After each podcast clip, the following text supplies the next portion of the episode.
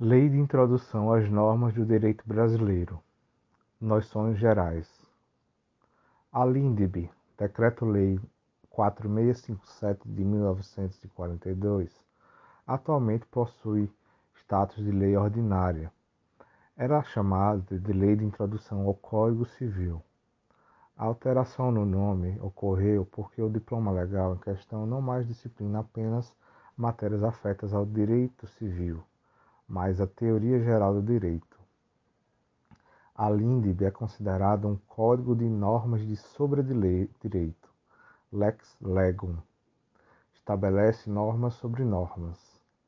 Objetiva regulamentar como as normas em geral devem ser produzidas, interpretadas, integradas e aplicadas. A LINDB é tida como lei geral de sobredireito havendo normas complementares especiais referentes aos diversos ramos do direito. Exemplo: o artigo 4 da LINDB prevê os mecanismos clássicos de integração do direito, mas o CTN traz disposições especiais sobre o mesmo tema para o direito tributário. Fontes do direito: fontes materiais, formais e não formais as fontes materiais dizem respeito ao substrato cultural de onde o direito provém. Todos os fenômenos econômicos, religiosos, sociais e científicos, dentre outros, em função dos quais são criadas normas jurídicas. Exemplo: o avanço da tecnologia da manipulação genética fez surgir a necessidade da edição da Lei de Biossegurança. Por outro lado, existe doutrina que aponta como fontes materiais o órgão legislativo ou órgão ou ente federativo de onde advêm as normas. Já as fontes formais são o modo como as normas jurídicas são exteriorizadas, são os meios pelos quais o direito é revelado e manifestado. São fontes formais do direito, a lei, em sentido amplo, que abrange também decretos, portarias, etc. A analogia, os costumes e os princípios gerais do direito. Artigo 4 da LINDB. A jurisprudência, os precedentes e as súmulas conformam aquilo o que pode ser chamado de direito judicial. É controversa a sua identificação como fontes formais.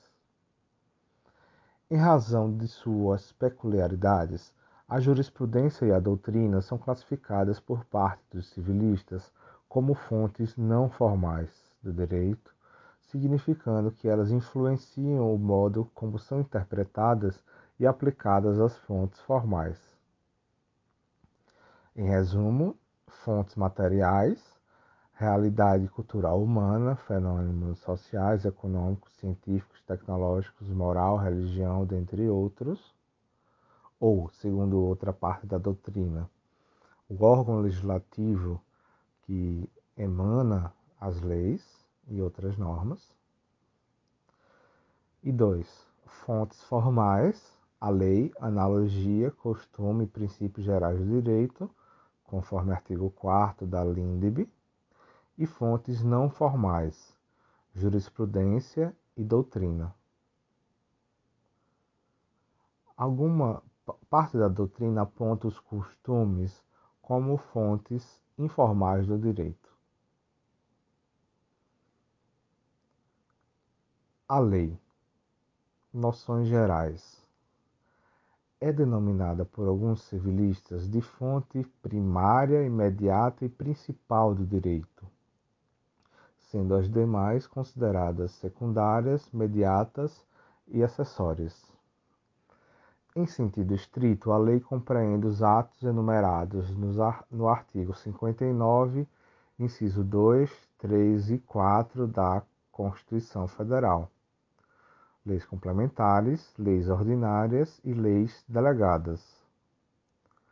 A expressão lei tomada em sentido amplo abarca também as medidas provisórias, decretos, instruções normativas, resoluções, portarias e regulamentos em geral. Suas características básicas são 1. Um, generalidade barra abstração. A norma jurídica dirige-se a todos, sem distinção, possuindo eficácia erga omnes. 2. Imperatividade, ou seja, impõe deveres e condutas para os membros da coletividade. 3. Autorizante, a norma autoriza ou não determinada conduta. 4. Permanência, salvo exceções, a lei perdura até que seja revogada por outra ou perca a eficácia. 5. Emana de autoridade competente. Deve emanar da autoridade competente com respeito ao processo de elaboração. Lei, vigência, revogação e repristinação. Antes de produzir seus efeitos, a lei passa pelos processos de elaboração, promulgação e publicação. A elaboração consiste na observância do processo legislativo previsto na Constituição Federal e, no caso dos Estados-membros e dos municípios, das respectivas constituições estaduais e leis orgânicas, como também no Distrito Federal. A promulgação é o ato de declaração da existência da lei, é, é a certidão de nascimento da lei. Embora a lei passe a existir formalmente a partir da promulgação, a produção de seus efeitos depende de sua publicação, que é o ato oficial de comunicação do conteúdo das leis aos seus destinatários. Nesse sentido, cumpre transcrever e analisar o artigo 1 da LINDB. Salvo disposição em contrário, a lei começa a vigorar em todo o país 45 dias depois de oficialmente publicada. Nos estados estrangeiros, a obrigatoriedade da lei, quando admitida, se inicia três meses depois de ser oficialmente publicada. Se, antes de entrar a lei em vigor, ocorrer nova publicação de seu texto destinado à correção, o prazo deste artigo começará a correr da nova publicação. Correções a texto de lei já em vigor consideram-se lei nova. Como visto, em regra, a lei entra em vigor 45 dias após a data da sua publicação, ou três meses no caso de aplicação em território estrangeiro. Vigor significa imperatividade, força vinculante. O período compreendido entre a publicação da lei e o início de seu vigor é denominado vacatio legis.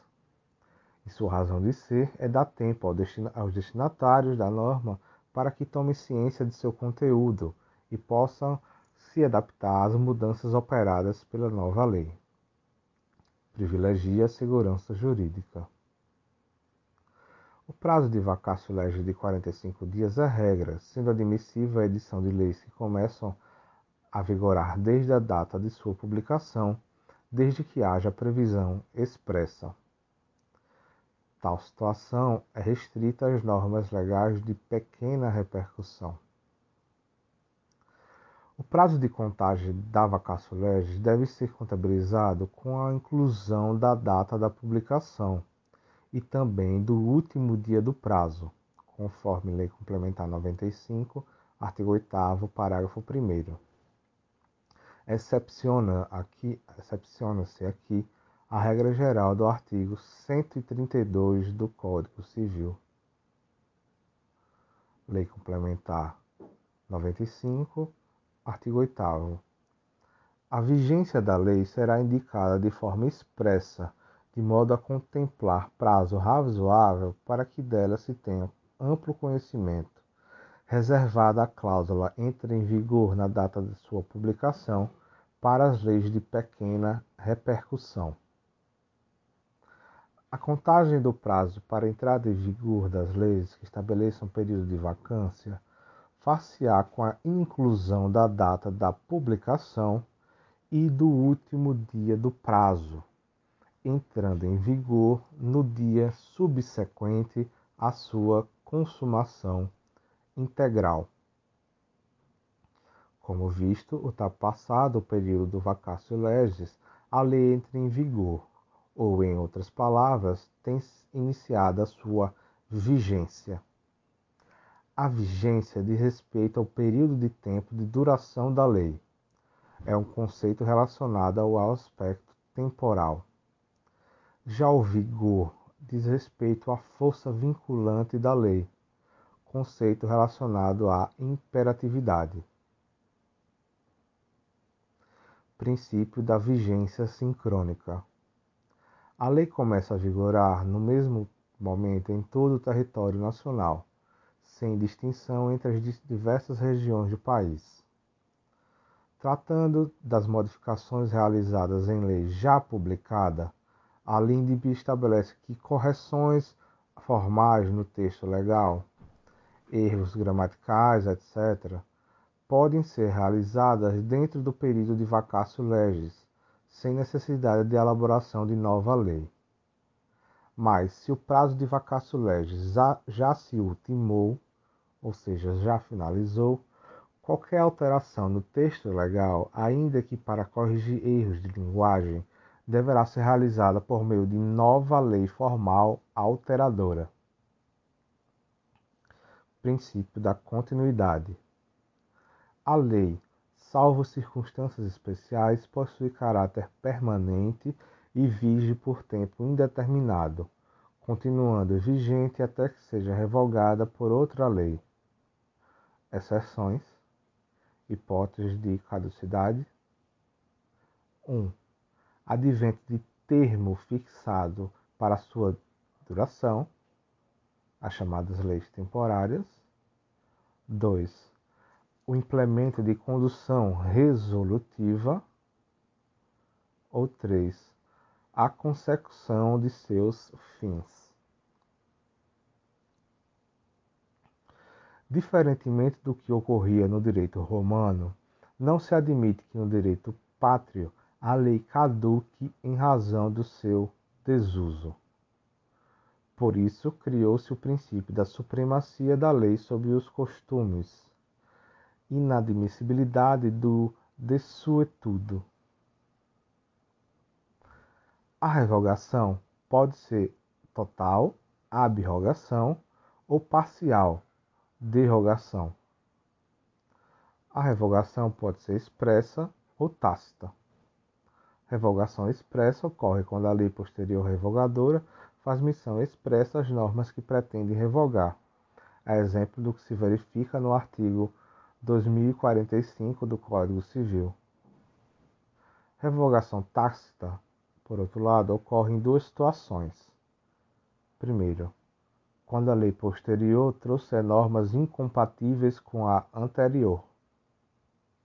Segundo, quando regular inteiramente a matéria de que tratava a anterior. Observe o dispositivo da LINDB.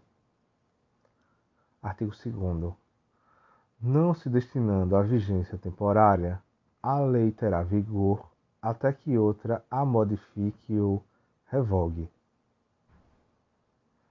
A lei posterior revoga a anterior, quando expressamente declare, quando seja com ela incompatível, ou regule inteiramente a matéria de que tratava a lei anterior. A lei nova que estabeleça disposições gerais ou especiais a par das já existentes não revoga nem modifica a lei anterior salvo disposição em contrário, a lei revogadora não se restaura por ter sido, por ter a lei revogadora perdido a vigência. Perdão.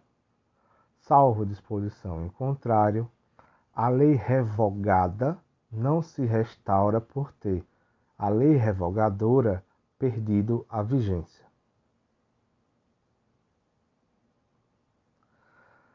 As antinomias jurídicas relacionam-se com o fenômeno da revogação tácita, mas com esta não se confundem.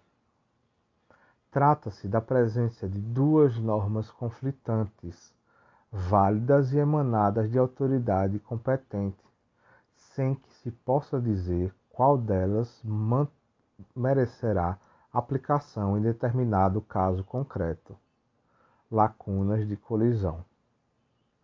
A antinomia nem sempre conduz ao fenômeno da revogação tácita, pois o conflito entre as normas pode ser resolvido pela delimitação da aplicação de cada uma, sendo que, a, que ambas as normas legais conviverão harmonicamente. A solução do conflito entre as normas jurídicas colisão se dá por meio da utilização dos três metacritérios jurídicos clássicos construídos por Norberto Bobbio. Primeiro, critério cronológico, norma posterior prevalece sobre a anterior. 2. Critério da especialidade, norma especial prevalece sobre a geral. 3. Critério hierárquico, norma superior prevalece sobre a inferior. Tais metacritérios estão enumerados em ordem crescente de força, ou seja, critério hierárquico sobrevalece sobre o critério da especialidade, que, por sua vez, sobrevalece sobre o critério cronológico. As antinomias são classificadas em antinomias de primeiro grau, conflito de normas que envolve apenas um dos metacritérios anteriores anteriormente expostos, ou antinomia de segundo grau, choque de normas válidas que envolvem dois dos critérios analisados. As antinomias possuem outra classificação: antinomia aparente, situação que pode ser resolvidas com os metacritérios antes expostos, ou antinomia real, situação que não pode ser resolvida com os metacritérios já expostos. Todos os casos de antinomia de primeiro grau são aparentes, pois pode ser resolvido mediante a aplicação de um dos metacritérios. No caso das antinomias de segundo grau, é necessário levar em consideração a força do critério. Exemplo: conflito de uma norma especial anterior e outra geral posterior. Prevalecerá o critério da especialidade, prevalecendo a primeira norma. No caso, há uma antinomia de segundo grau e aparente. O caso de antinomia real apontado pela doutrina é o de colisão entre norma superior geral e norma inferior especial. Nesse caso, a regra é que a norma superior geral prevaleça com base na teoria do ordenamento jurídico e do princípio da supremacia da Constituição. Contudo, excepcionalmente, a antinomia real pode ser solucionada com fundamento no princípio da isonomia e também no princípio da máxima justiça, artigo 5 da LINDB. Na aplicação, artigo 5 na aplicação da lei, o juiz atenderá aos fins sociais a que ela se dirige e às exigências do bem comum.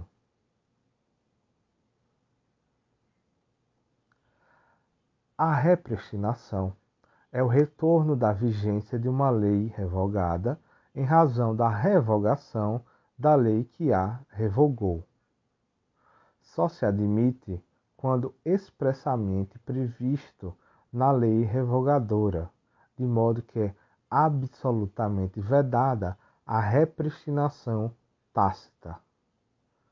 A matéria disciplinada no artigo 2 parágrafo terceiro da LINDB e fala que, salvo disposição em contrário, a lei revogada não se restaura por ter a lei revogadora perdido vigência. Repristinação é diferente de efeito repristinatório.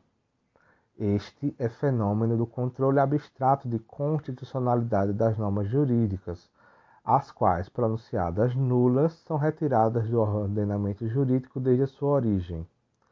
Ao contrário da repristinação, o efeito repristinatório é a regra no nosso ordenamento jurídico. Obrigatoriedade das leis. Este princípio informa que a norma legal vincula o indivíduo independentemente de ser por este conhecida. Assim, ninguém pode se excusar de cumprir a lei alegando que não a conhece, conforme artigo 3 da LINDB. Há três teorias que buscam fundamentar o princípio da obrigatoriedade da lei. Primeiro, teoria da presunção legal, presume que a lei, uma vez publicada, é conhecida por todos. É criticada por basear-se numa notória inverdade. 2. Teoria da ficção legal. Considera-se tratar-se de uma hipótese de ficção e não de presunção, o que, também em verdade, não ocorre. E 3. Teoria da necessidade social sustenta que a lei é obrigatória por elevadas razões de interesse público, que ficaria comprometida caso a alegação de seu desconhecimento pudesse ser aceita. Essa é a teoria mais aceita dentre as citadas. O princípio da obrigatoriedade implica na desnecessidade em regra de os litigantes fazerem prova da existência ou da vigência das normas legais vigora mácia iura novit curia. O juiz conhece o direito. Excepciona-se desta regra o direito estadual, estrangeiro ou consuetudinário, cuja vigência deve ser provada pela parte a quem aproveite, se o juiz assim determinar. Lembro que a doutrina que entende que se o juiz estadual atua em determinado município, este juiz deve conhecer tanto a legislação estadual quanto a legislação municipal deste município, não podendo exigir que a parte prove a vigência destas normas. Em continuidade, porém, o princípio da obrigatoriedade não é absoluto. O ordenamento prevê algumas hipóteses em que a alegação de ignorância da norma produz efeitos válidos. Ao exemplo, portanto, dos artigos 138 e 139, inciso 3 do Código Civil. Artigo 138 são anuláveis os negócios jurídicos quando a declaração de vontade emanarem de erro substancial, que poderia ser percebido por pessoa de diligência normal em face da circunstância do negócio. Artigo 139, inciso 3, sendo de o erro é substancial quando, sendo de direito e não implicando a recusa à aplicação da lei, for o motivo único ou principal do negócio jurídico. Lembro também do chamado erro de proibição no processo penal, no direito penal, em que a parte desconhece nem poderia conhecer a ilegalidade de certos comportamentos. Por exemplo, um estrangeiro em que, que vive em país em que há uso de cannabis é permitido e chega ao Brasil com as suas, as suas porções de cannabis. Contudo, é preso e julgado em, razão do crime de porte de uso de drogas. Poder-se alegar o desconhecimento da lei através de um erro proibição, de proibição invencível ou excusável, com eficácia jurídica. Pois bem, em continuidade, interpretação das leis. O enunciado legal, o texto do dispositivo, não se confunde com uma norma jurídica. Esta é o resultado da interpretação daquele. Não há norma jurídica em estado entre aspas, pré-interpretativo. No caso da lei, somente após a interpretação as normas jurídicas se revelam perante seus destinatários. A crença de que seria possível a elaboração de leis absolutamente claras que pudessem ser aplicadas de modo, de modo automático pelo juiz foi abandonada. Essa era a concepção da escola da exegese contemporânea à Revolução Francesa. Interpretação e hermenêutica não são sinônimos, ao passo que a interpretação consiste na atividade de determinar o conteúdo e alcance da norma, a hermenêutica jurídica é ramo do direito que se ocupa do estudo da interpretação. A interpretação, portanto, é objeto do estudo da hermenêutica. Todos os indivíduos atuam como intérpretes das normas jurídicas, mas a palavra final acerca do sentido das normas é dada pelo Poder Judiciário. Tratando de lei ligada, de, tratando de matéria delegada à interpretação, o artigo 5 da LINDB consagra a finalidade teleológica e a função social, sociabilidade da norma legal. O legislador do CPC 2015 editou norma de sobredireito que vai além do disposto no artigo 15 da no artigo 5 da LINDB. É o artigo 8 do Código de Processo Civil que afirma: a dignidade da pessoa humana, a proporcionalidade e a razoabilidade foram expressamente alçadas à condição de vetor interpretativo, juntamente com valores republicanos como o da publicidade e o da eficiência. Veja-se o texto da norma.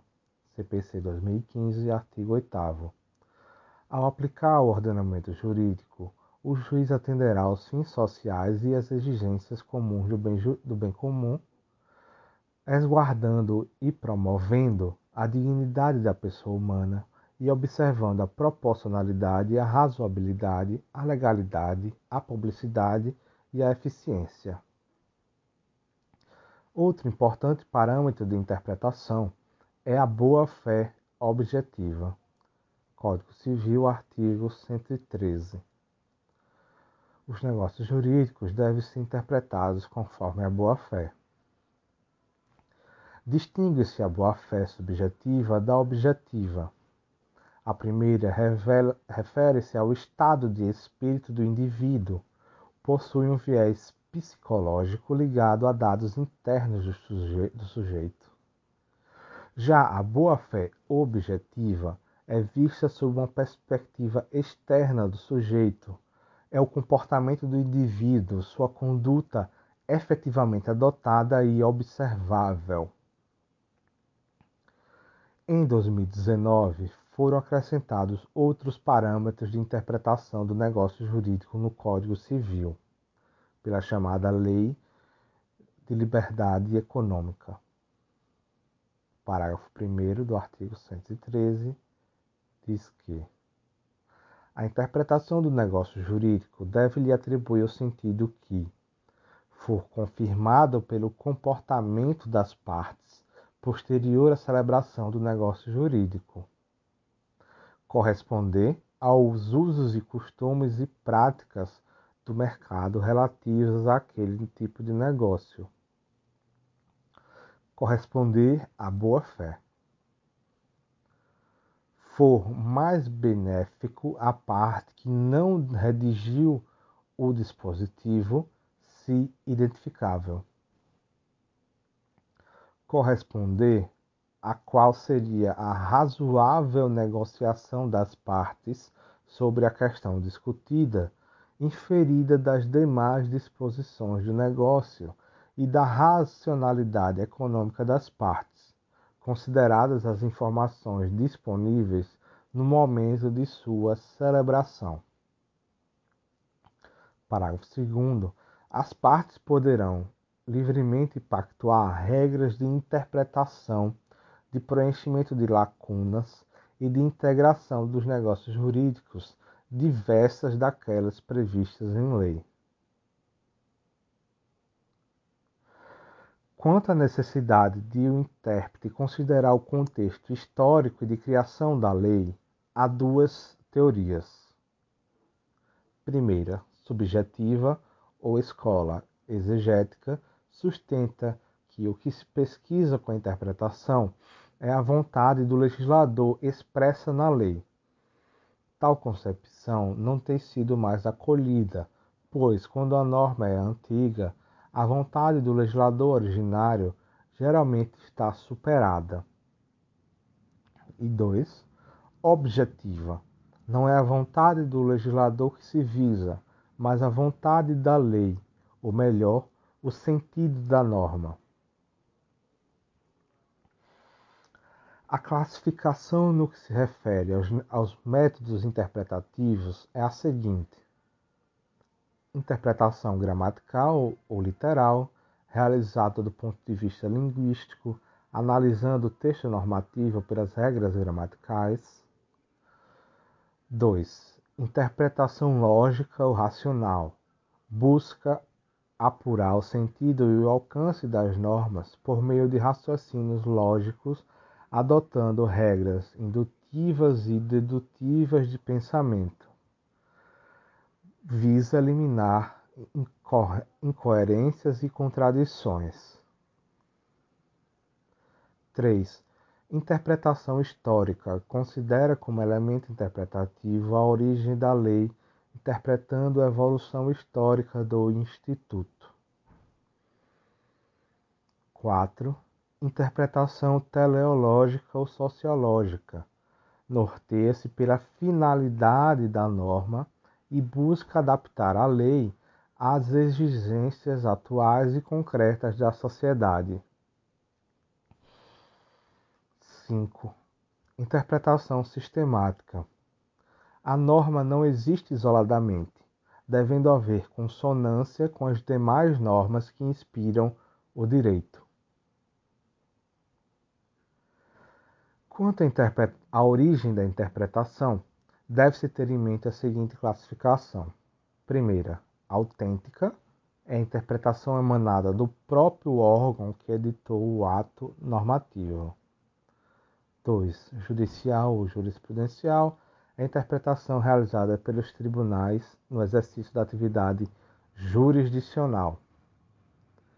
3. Doutrinária a interpretação realizada pela comunidade de estudiosos do direito. A última classificação a ser ressaltada diz respeito ao resultado da interpretação. 1. Um, declarativa, quando o intérprete objetivo alcançar a norma legal da forma em que foi concebida, sem diminuir ou ampliar seu sentido ou alcance. 2. Extensiva ou ampliativa. O intérprete conclui que o alcance da norma é mais amplo do que indica o texto legal abrangendo implicitamente outras situações. E por último, restritiva. O intérprete limita o, alcance da lei. Integração da norma jurídica. A realidade é muito complexa, sendo que a lei não consegue abarcar todos os detalhes. As lacunas da lei, portanto, são as omissões do texto legal acerca de matérias que deveriam ser por ele reguladas. Hipóteses: lacuna normativa, ausência total de norma prevista para um determinado caso concreto, lacuna ontológica, presença de norma, mas que esteja em descompasso com a realidade física e social, não tendo eficácia prática lacuna axiológica, presença de norma, mas cuja aplicação seja injusta, e lacuna de conflito ou antinomia, choque de normas válidas pendentes de solução no caso concreto. A lacuna nas leis, não no ordenamento jurídico. Este é informado pelos dogmas da integralidade e da plenitude, pois prevê seus próprios métodos de autointegração, que suprem eventuais ausências de normas jurídicas. O fato de o ordenamento ser pleno fundamenta o princípio pelo qual o juiz não pode se eximir de decidir a lide sob o pretexto de que a lei é omissa ou obscura. Trata-se do princípio da vedação ao non liquer. Assim, deparando-se com uma lacuna legal, o juiz deverá recorrer ao sistema de integração elencado no artigo 4 da LINDB. Artigo 4 Quando a lei for omissa, o juiz decidirá o caso de acordo com analogias, costumes e os princípios gerais de direito. A doutrina majoritária e tradicional entende que a ordem citada no, no artigo 4 é preferencial e taxativa os adeptos da escola do direito civil constitucional criticam essa concepção sob o argumento de que os princípios gerais do direito não poderiam ser mais aplicados em caráter de último recurso, considerando a concepção moderna dos princípios enquanto normas jurídicas, sobretudo os princípios constitucionais. Apenas um parêntese. Os princípios gerais do direito não se confundiriam com os princípios constitucionais. Estes são considerados normas, lei em sentido amplo. Portanto, onde há princípios jurídicos, há lei. Os princípios gerais do direito são aquelas, aqueles dogmas fundamentais que advêm do direito romano e outros dogmas de caráter mais filosófico, como no ladere, dá a cada um o que é seu, etc. Analogia consiste na aplicação a um caso para o qual não há previsão legal de uma norma tipificada para um fato essencialmente semelhante, análogo. Requisitos: falta de previsão legal para o fato, lacuna legal, semelhança essencial entre, os, entre o caso contemplado e o não contemplado em lei, identidade de fundamentos lógicos e jurídicos aplicáveis a ambas as situações. Analogia difere da interpretação extensiva. Na analogia, rompe-se o limite de alcance da norma legal, que é utilizada para fins de integração do direito. Na interpretação extensiva, ocorre mera ampliação do alcance da norma para abarcar uma hipótese que não consta expressamente no texto legal. Exemplo de interpretação extensiva é aquelas constantes do Código Penal para tratar figuras qualificadoras do homicídio, por exemplo. O homicídio torpe possui diversas hipóteses na norma legal e uma cláusula geral, outro motivo torpe. Classificação de analogia. Analogia pode ser legal ou legis, aplicação de uma norma legal individualizada ao caso semelhante que não possui regulamentação legal própria.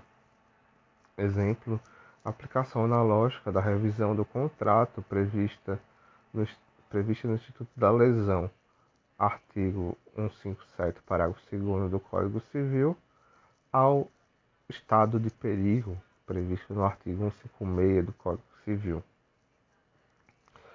ou analogia jurídica ou juris, aplicação de um conjunto de normas e não apenas de uma em particular, dele se extraindo elementos que possibilitem analogia.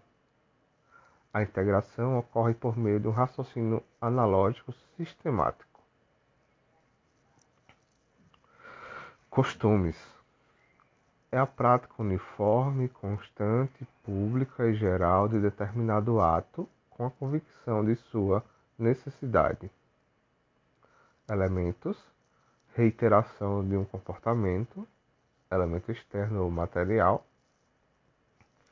e convicção de sua obrigatoriedade por parte dos indivíduos de determinado seio social, elemento interno ou psicológico. Lembre-se que a parte que alegar direito consuetudinário deve provar-lhes o teor e a vigência, quando solicitado pelo juiz. Classificação: Costume pode ser segundo um legem, segundo a lei. Utilização é imposta pelo próprio texto de lei. Tecnicamente, pode-se afirmar que não é um mecanismo de integração pois assume o verdadeiro caráter de lei. Exemplos: artigo 569, inciso 2, 615, 1297, parágrafo 1 do Código Civil.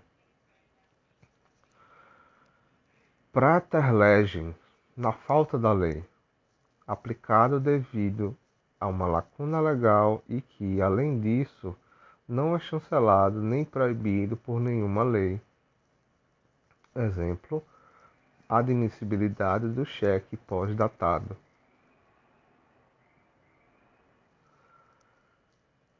Contra-legem, contrário à lei. Aquele que se figura incompatível com a norma legal, não podendo ter eficácia jurídica reconhecida. Exemplo: é comum a construção de lombadas ou quebra-molas por particulares, sem observância padrões exercidos pelo CONTRAN, o que é proibido pelo artigo 94 do CTB. Princípios gerais do direito. A doutrina clássica costuma ver os princípios como comandos de alto grau de abstração, sendo diretrizes gerais fundantes do direito. Modernamente, entende-se que, ao lado das regras, os princípios são espécies do gênero norma. A principal diferença é que os princípios, além da dimensão da validade, possuem a dimensão do peso, de modo que podem ser aplicados em diferentes medidas. As regras não podem ser sorpesadas.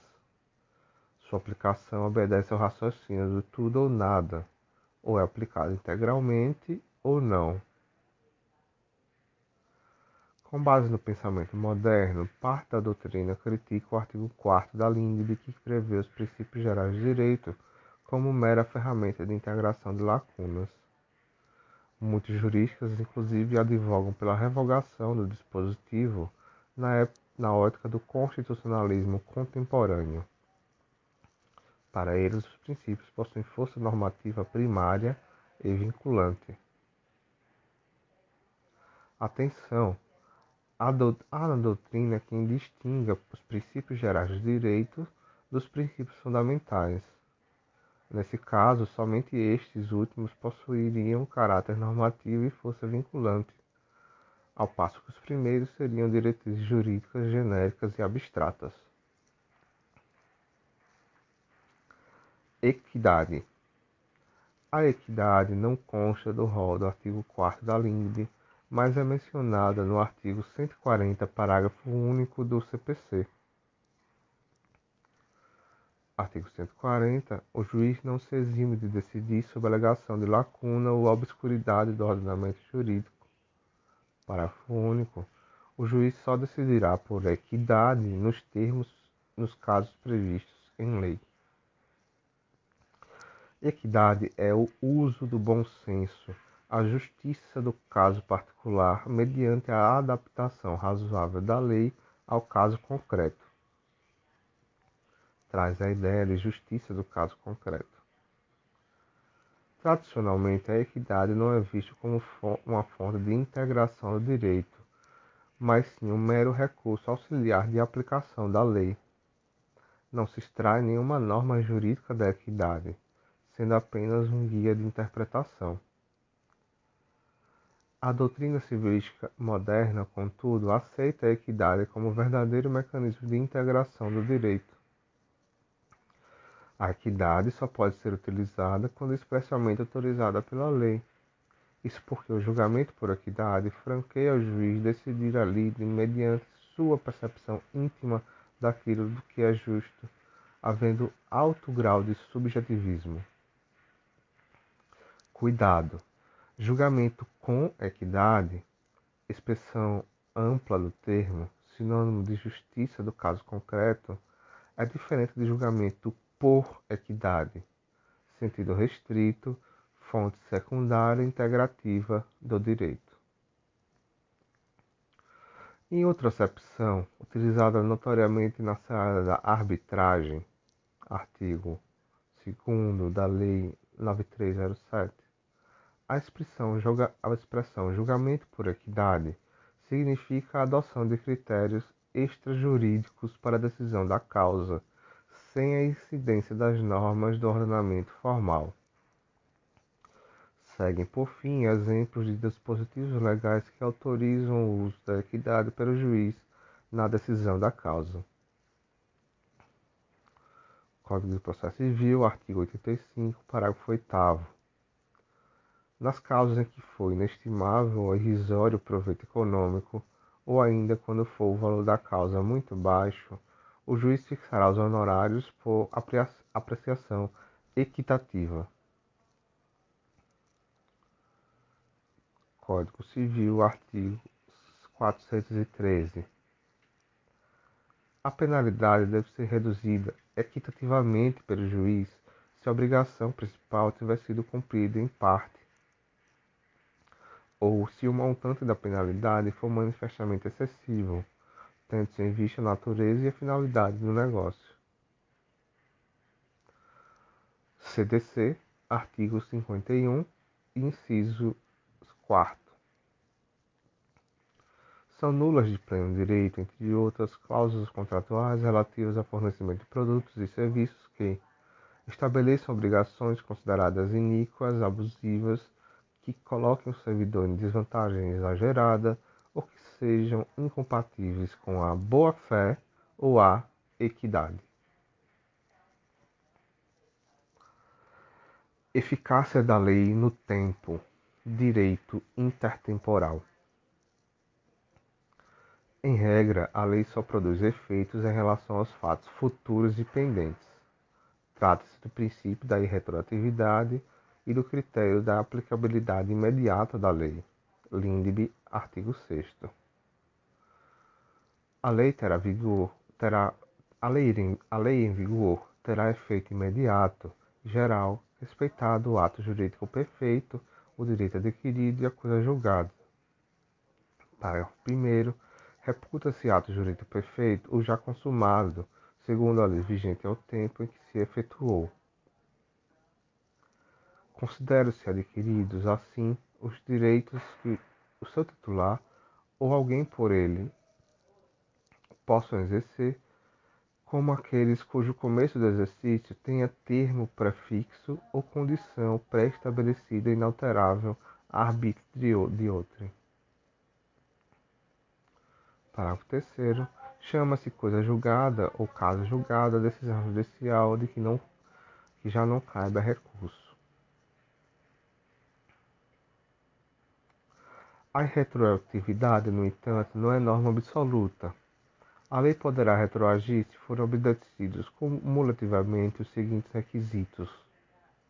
Primeiro, haja expressa previsão legal determinando sua aplicação a casos pretéritos. No silêncio da lei, prevalece a regra da irretroatividade. 2.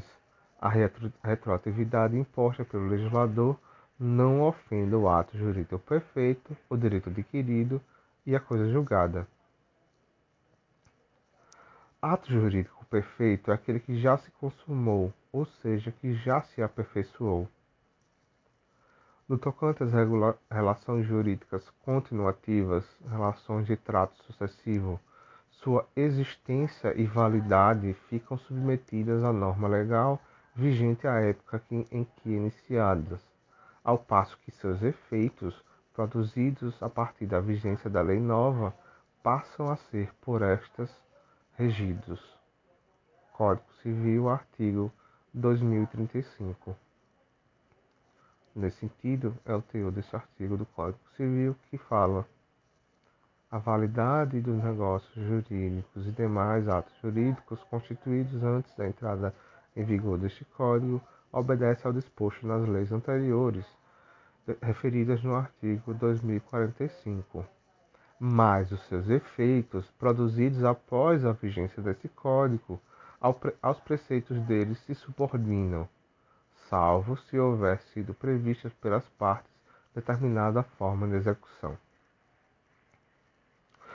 O direito adquirido é aquele que se incorporou ao patrimônio do titular, porém não há direito adquirido em face do poder constituinte originário. A coisa julgada é a qualidade de indiscutibilidade e imutabilidade da sentença ou acórdão não mais sujeito a recurso.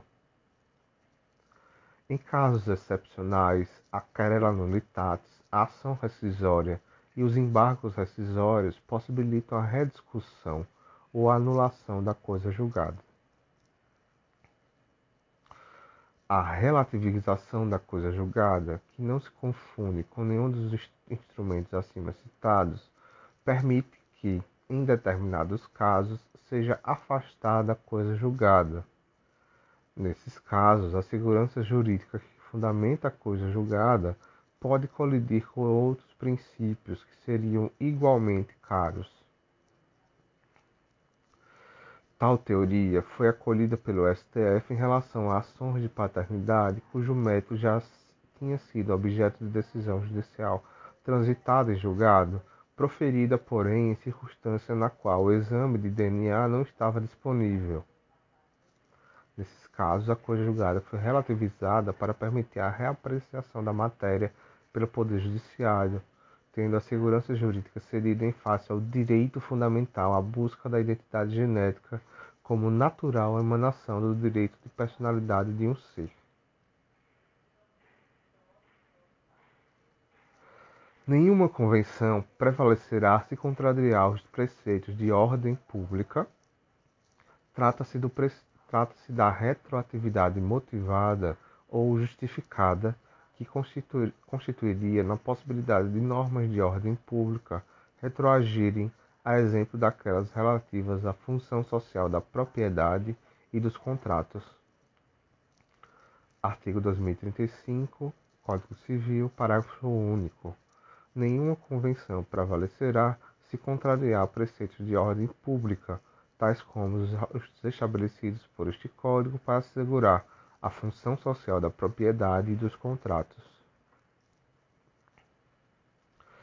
Quanto à preservação do ato jurídico perfeito, a retroatividade pode ser injusta, aquela que ocorre com ofensa ao ato jurídico perfeito, ao direito jurídico e à coisa julgada, e justa, a norma legal retroage sem que ocorra ofensa a tais institutos.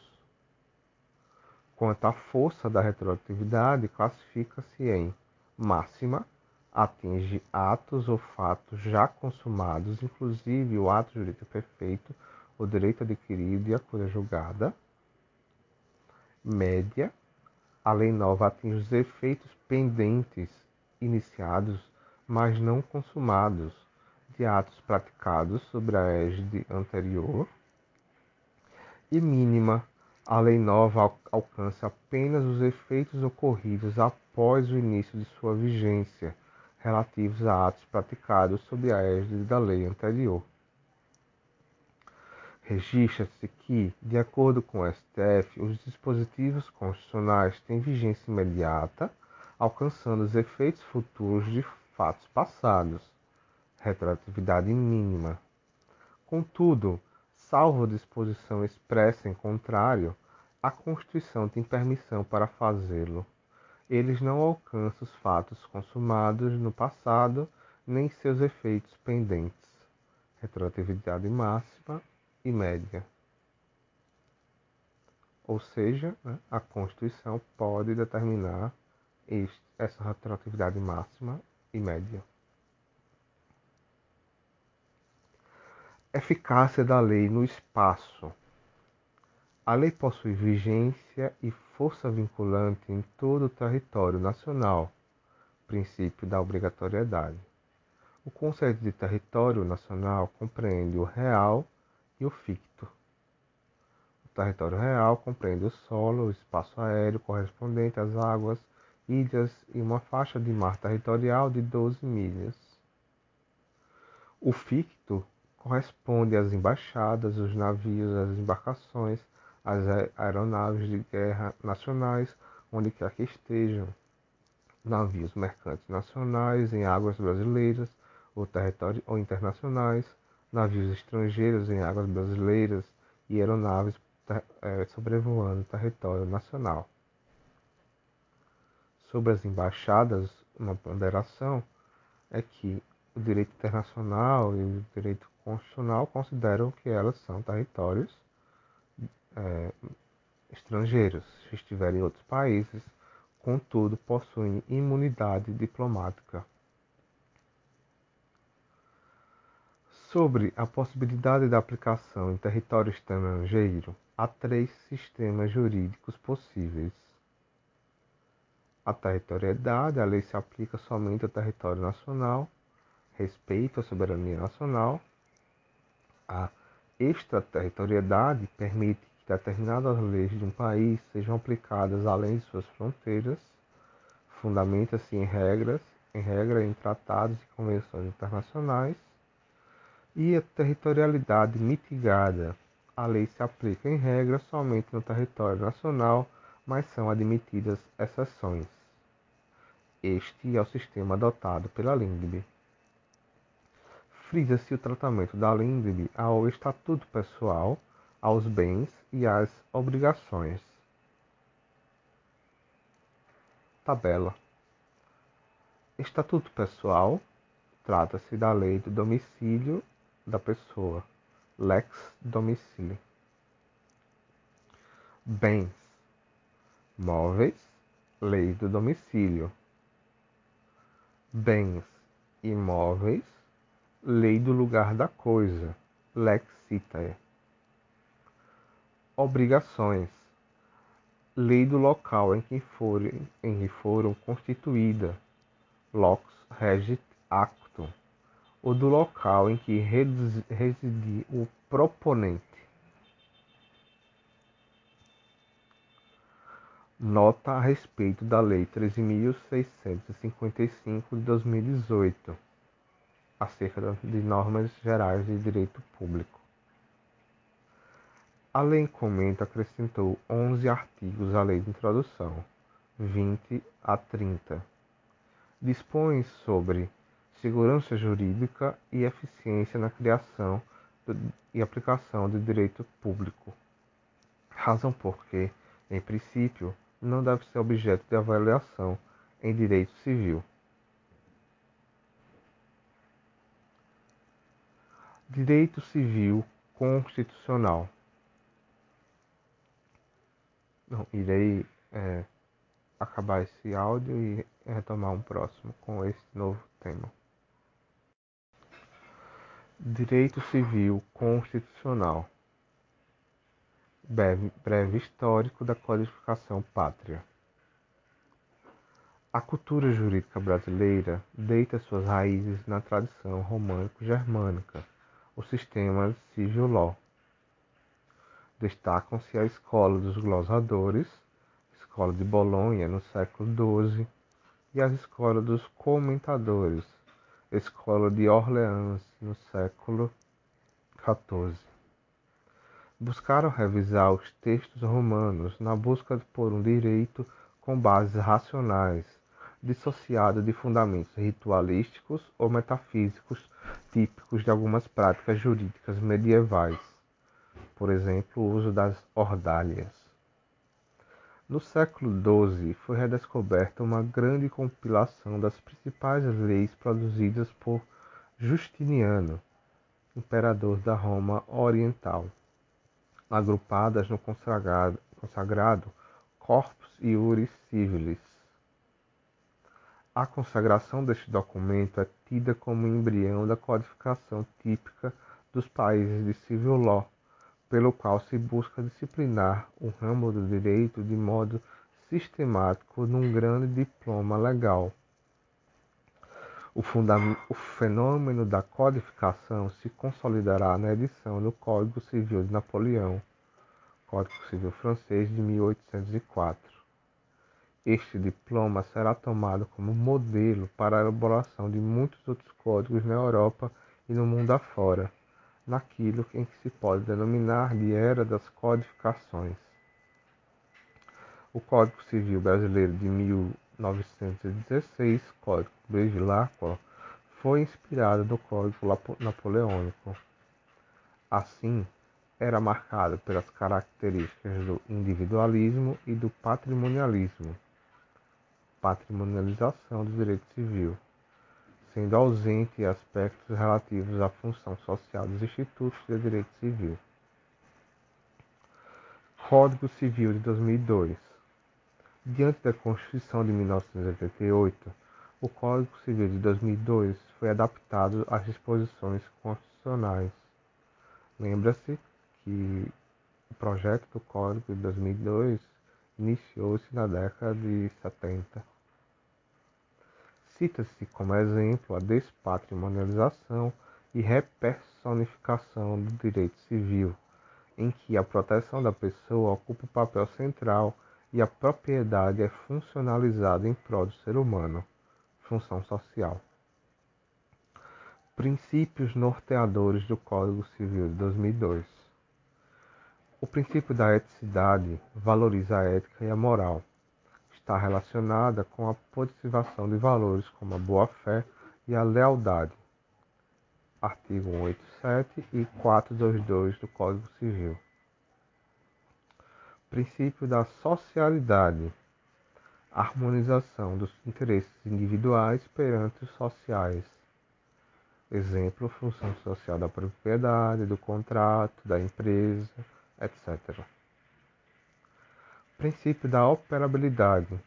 O direito é feito para ser, para ser bem compreendido e efetivado. Prevalência da simplicidade nos textos legais. O princípio da operabilidade também é visto como sob o prisma da concretude. As normas devem incidir sobre a realidade fática, por mais complexa que seja conceitos indeterminados e cláusulas gerais. É a busca pela elaboração de códigos maleáveis, adaptáveis à realidade, o que é possível somente através da utilização de enunciados com linguagem propositalmente mais vaga e aberta, que dê maior espaço à atuação do intérprete. É o que ocorre com a utilização de conceitos jurídicos indeterminados e cláusulas gerais.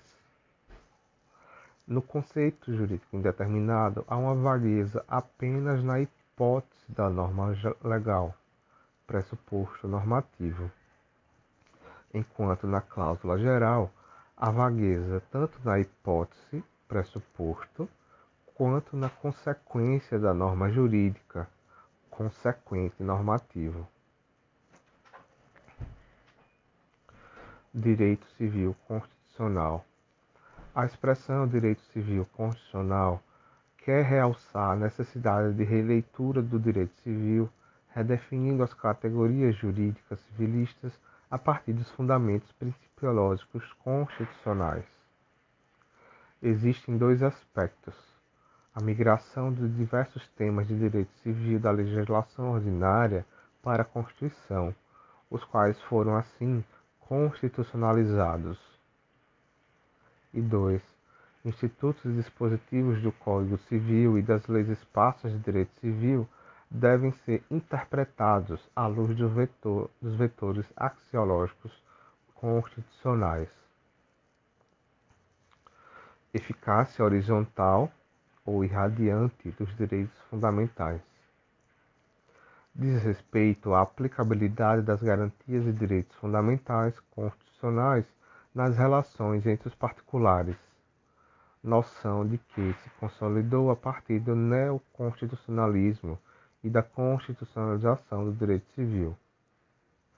De acordo com a STJ, por se tratar de punição imputada por conduta contrária ao direito, no âmbito da visão civil constitucional do sistema, deve-se reconhecer a aplicação imediata dos princípios que protegem a pessoa humana nas relações entre particulares, a reconhecida eficácia horizontal dos direitos fundamentais, que também deve incidir nas relações condominiais, para assegurar, na medida do possível, a ampla defesa e o contraditório. Diálogo das fontes. As normas pertencentes a, a ramos jurídicos distintos não devem se excluir, mas se complementar. Como todas as leis retiram seu fundamento de validade da Constituição, os diferentes diplomas legais de direito privado, Código Civil, Lei de Locações, CLT, CDC, ECA, etc., devem ser interpretados de maneira harmônica e complementar. Esclareça-se que o diálogo das fontes não se restringe ao direito civil e demais ramos do direito privado, também cabe a ele nessa área do direito público. Destaque-se, por fim, que existem julgados do STJ que mencionam expressamente a teoria em comento.